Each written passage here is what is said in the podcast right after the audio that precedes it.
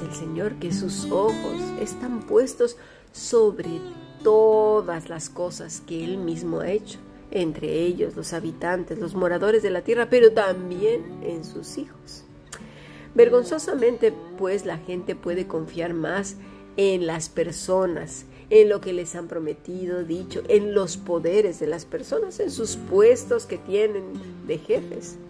Yo ahora cuando volví a la empresa había jefes muy importantes, directivos que de verdad decía uno, bueno, eh, estos siempre van a estar aquí. Pero cuando volví, muchos, pero muchos ya no estaban. No nos damos cuenta de ello. A veces les rendimos tanto a las personas, tanto. Imagínate si ahora te encuentras adorando a una persona diciendo, este líder, este pastor me dijo y me dio palabra de Dios. Pero, pero, ¿qué, qué estamos tontos? La palabra de Dios es la misma palabra de Dios. Tú puedes ir a buscarla todos los días, en la mañana, en la tarde y en la noche. ¿Y sabes qué es lo que te dice el Señor? Obedece. Esa es la palabra de Dios. Obedece, obedece y adora al Señor con toda tu mente, con toda tu alma, con todas tus fuerzas. Eso es obedecer. Lo mismo que le dijo a Adán y a Eva, que tampoco hicieron como nosotros, tampoco hacemos. ¿Por qué? Porque nos encanta que nos eso, que nos endulcen el oído y que nos digan, tú serás esto y harás a multitudes y hablarás y por tu boca cómo nos encanta eso porque se hincha el corazón de orgullo y de una falsa esperanza porque Dios no ha dicho eso. Nos ha dicho, ¿sabes qué? Que si estamos apegados a Cristo, seremos pámpanos verdes y brillantes y daremos muchísimo fruto. ¿Por qué? Por medio del Espíritu Santo, pero también nos limpiará. Y las limpiezas, ¿sabes una cosa? Duelen. Mira, te pondré un ejemplo. ¿Te acuerdas? Cuando eras niño y venías de jugar en el barro y esto y aquello y volvías y había veces que el barro pues quedaba en zonas donde es difícil acceder como detrás de las orejas, a veces en la frente, entre los deditos de los pies y todo eso, y tiene que frotar mamá ahí y duele y molesta y dices, ay no, eso duele.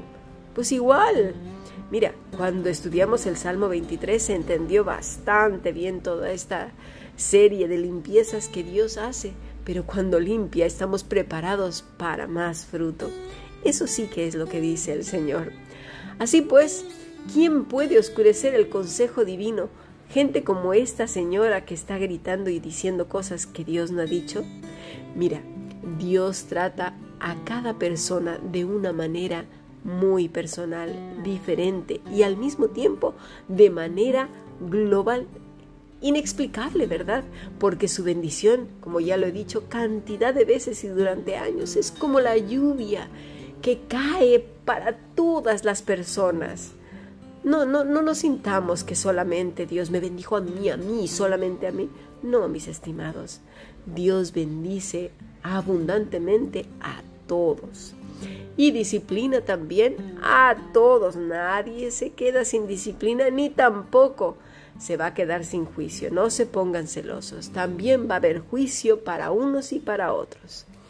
Así pues dice el Salmo, se han corrompido. La palabra es shakhat, corromper, corrupción, corruptor, dañar, daño, demoler, depravado, derribar, deshacer, desperdiciar, destrozador, hacer destrucción, destruidor, destruir, devastar, echar, enloquecer, estropear, heridor, matar, merodeador, merodear, perder, pudrir, quebrantar, ruina, verter, violar. Los corazones, pues, de estas personas están corrompidos. Han permitido que los susurros del mundo y de los demonios hagan sus nidos dentro de sus almas. Esta palabra también quiere decir decaer. ¿Y sabes cómo? Como decayó el semblante de Caín. Así que tengamos cuidado. Se nos va entonces el gozo en un momentito. Parece que vamos en una montaña rusa. Si las cosas marchan bien, ¡uy, qué feliz! Estamos felices, pero apenas, apenas la suegra nos dice que la comida sabe asquerosa o que el jefe no nos dio los buenos días o que los compañeros por ahí están hablando en un rincón y ya estamos pensando que están hablando de nosotros y ya el día se nos vino abajo, pero en un momento y un disgusto, algo que en realidad nuestra imaginación va y viene tres veces imaginándose todos los escenarios posibles, eso ya rompe con todo lo que creemos de Dios y lo que acabábamos de decir en la mañana, nuestra armonía, todo se viene abajo. Y entonces ya nada más nos centramos en esa escena, en esa cosa y generalizamos la vida misma. Ay, a mí siempre me va mal, nunca hago las cosas bien, yo soy un fracaso, no sirvo para nada, ay de mí, ay de mí, ay de mí. Y con esto, por favor, que se entienda. No quiero decir que las personas no podemos afligirnos cuando vienen las tormentas, cuando se simbra todo nuestro mundo. Pero mira, es muy distinto el que está afligido y corre a los brazos de su buen pastor al que llora en sus brazos desconsolado y que está muy afligido y entonces se abraza a él y en él derrama su alma y haya consuelo, fortaleza, reposo. Pero está el otro, que vive airado porque no cree en Dios ni que pueda hacer algo por su miserable vida. Y entonces con la boca dice una cosa, pero hay cositas que revelan lo que realmente hay en el corazón. Sus obras, dice el Salmo, son abominables. La palabra está Recordemos que el pecado es contra Dios, no contra los hombres. Tab quiere decir desdeñar, aborrecer. ¿A quién? Pues a Dios sin duda, en todo esto que hemos venido desarrollando. Porque estamos estudiando Lucas 6, que los discípulos, Cristo mirando a sus discípulos.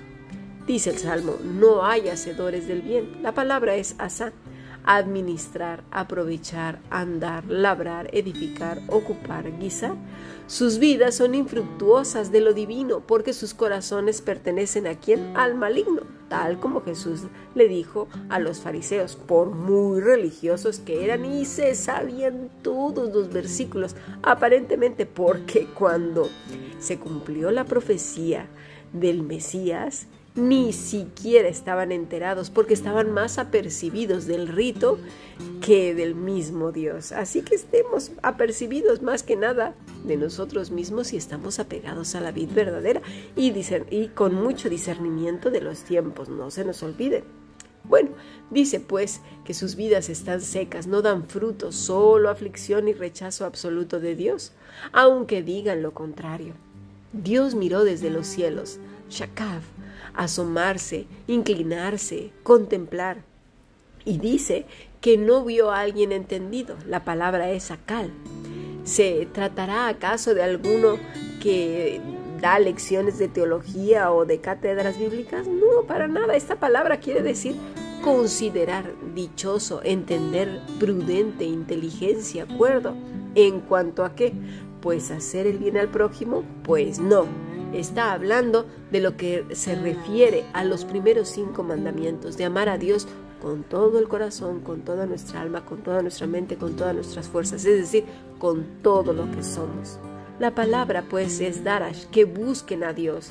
La palabra quiere decir buscar, pero también es escudriñar, consultar, cuidar, indagar, inquirir. Pero hay dos significados más y que nos dicen mucho, mucho. ¿Sabes qué es? Mendigar y adorar. Y esto lo vamos a ver en las lecciones futuras. Bueno, esto es lo que Dios sigue viendo desde los cielos. La misma mirada de Lucas 6 y Mateo 5. Miró quiénes son sus discípulos y quiénes no lo son. Lo sigue mirando. Tú y yo somos sus discípulos. ¿Por qué? Pues porque le buscamos, porque estamos reunidos, buscándole todos los días. Dice Pedro en Juan 6:68. Le respondió Simón Pedro, Señor, ¿a quién iremos? Tú tienes palabras de vida eterna, y nosotros hemos creído y conocemos que tú eres el Cristo, el Hijo del Dios viviente. Esa es la respuesta de todo discípulo, porque quien lo dice en realidad no es la persona, pues sabemos que por naturaleza no buscamos a Dios.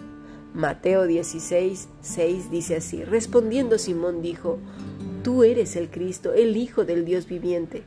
Entonces le respondió Jesús, Bienaventurado eres, Simón, hijo de Jonás, porque no te lo reveló carne ni sangre, sino mi Padre que está en los cielos. ¿Y sabes por qué? Porque nuestro Señor sabía que así como una vez habló Satanás por medio de Pedro, esta vez Dios mismo le había revelado estas palabras a este discípulo.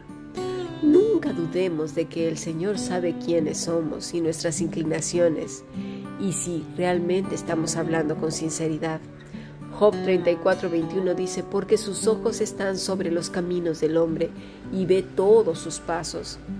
Y no como un policía celestial, ¿eh? No, no, no, no, no, él no necesita ser un policía, no nos confundamos. A veces queremos rebajar a Dios a niveles horribles, tales como eso como una vieja chismosa de esas que está ahí asomada en la ventana o, o, de estas que andan mirando a ver en qué te equivocas para echártelo en la cara. No, no, no, para nada, eso es horrible, un concepto terrible de Dios. Estamos viviendo en todo lo creado por el Eterno, todo cuanto ha creado de una manera que nosotros no podemos ni tenemos ni idea de entender. Él sustenta todo y lo controla todo. A Dios no se le escapa nada. No, tengamos un concepto equivocado del Señor. Quiera Dios que podamos decir como el justo Job en el capítulo 31, 4 ¿No ve él mis caminos y cuenta todos mis pasos? Si anduve con mentira y si mi pie se apresuró a engaño, pésame Dios en las en balanzas de justicia y conocerá mi integridad. Y es que, ¿sabes qué? Nos encanta compararnos con Job cuando las cosas van mal, cuando ni siquiera le llegamos ni a los talones. Y la mayoría de las cosas que nos ocurren, ¿sabes qué? Son consecuencia de nuestra mala cabeza. Y encima decimos, que somos como Job. Mira, dice la escritura que ni con todo pecó Job contra Dios, su corazón le amaba. Así que cuando nos comparemos con él, pensemos si Dios pudiera decir esto de nosotros. Vamos a Job capítulo 1. ¿No has considerado a mi siervo Job, que no hay otro como él en la tierra, varón perfecto y recto, temeroso de Dios y apartado del mal? Esto viene de la boca de Dios, ¿eh? ¿Puede decir Dios esto de ti y de mí? Pues sabes qué, déjame decirte que sí. ¿Y sabes cuándo? Cuando eres muerto y yo también en nuestros delitos y pecados. Y Cristo es todo, absolutamente todo en nuestro ser. Cuando nosotros somos menos y Él más, pero menos estoy hablando de Sefini, caput, nada cuando tú y yo somos un pámpano verde y brillante, nutrido con la savia que emana de Él. Porque en Cristo somos perfectos. Pero ojo, no todos. No son los que se les llena la boca diciendo y diciendo cosas como la mujer que escuchamos al principio de la clase y con aquel ímpetu gritando. No, no, no, para nada. Dios conoce los corazones, no se nos olvide, a Él nadie le engaña. Proverbios 5:21 dice así, porque los caminos del hombre están ante los ojos de Jehová y él considera sus veredas. Así que pues, no volvamos a preguntar, no volvamos a reclamar. Dios te ve y me ve a mí, sabe quién eres y te conoce perfectamente bien, te conoce mejor que a ti mismo y sabe qué tan confundido, confundida has llegado a estar, lo triste que has estado durante años en un sendero oscuro y que parecía que nunca saldrías de ahí. ¿A qué hemos estado ahí cantidad de veces?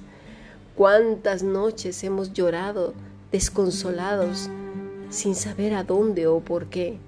Pero Él sabe que andábamos por otros caminos corriendo a nuestra suerte tercos, tercas, de espaldas a Él, hasta que llegó el día en que fijó sus ojos y te dijo, ven. El día en que te detuviste y dejaste de correr o dejé de correr como si fuéramos de estas bolitas que andan ahí en las maquinitas que andan plim, plim, plim, plim, plim. Bueno, pues hasta que nos detenemos.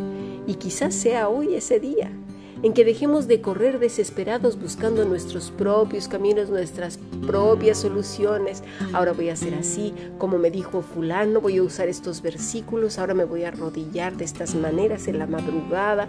Ah, no es levantando las manos, ay, no es cantando esto, ay, no es yendo el, el domingo muy temprano, ay, no es sirviendo en todos los ministerios, ay, no es hacer esto, ay, no es...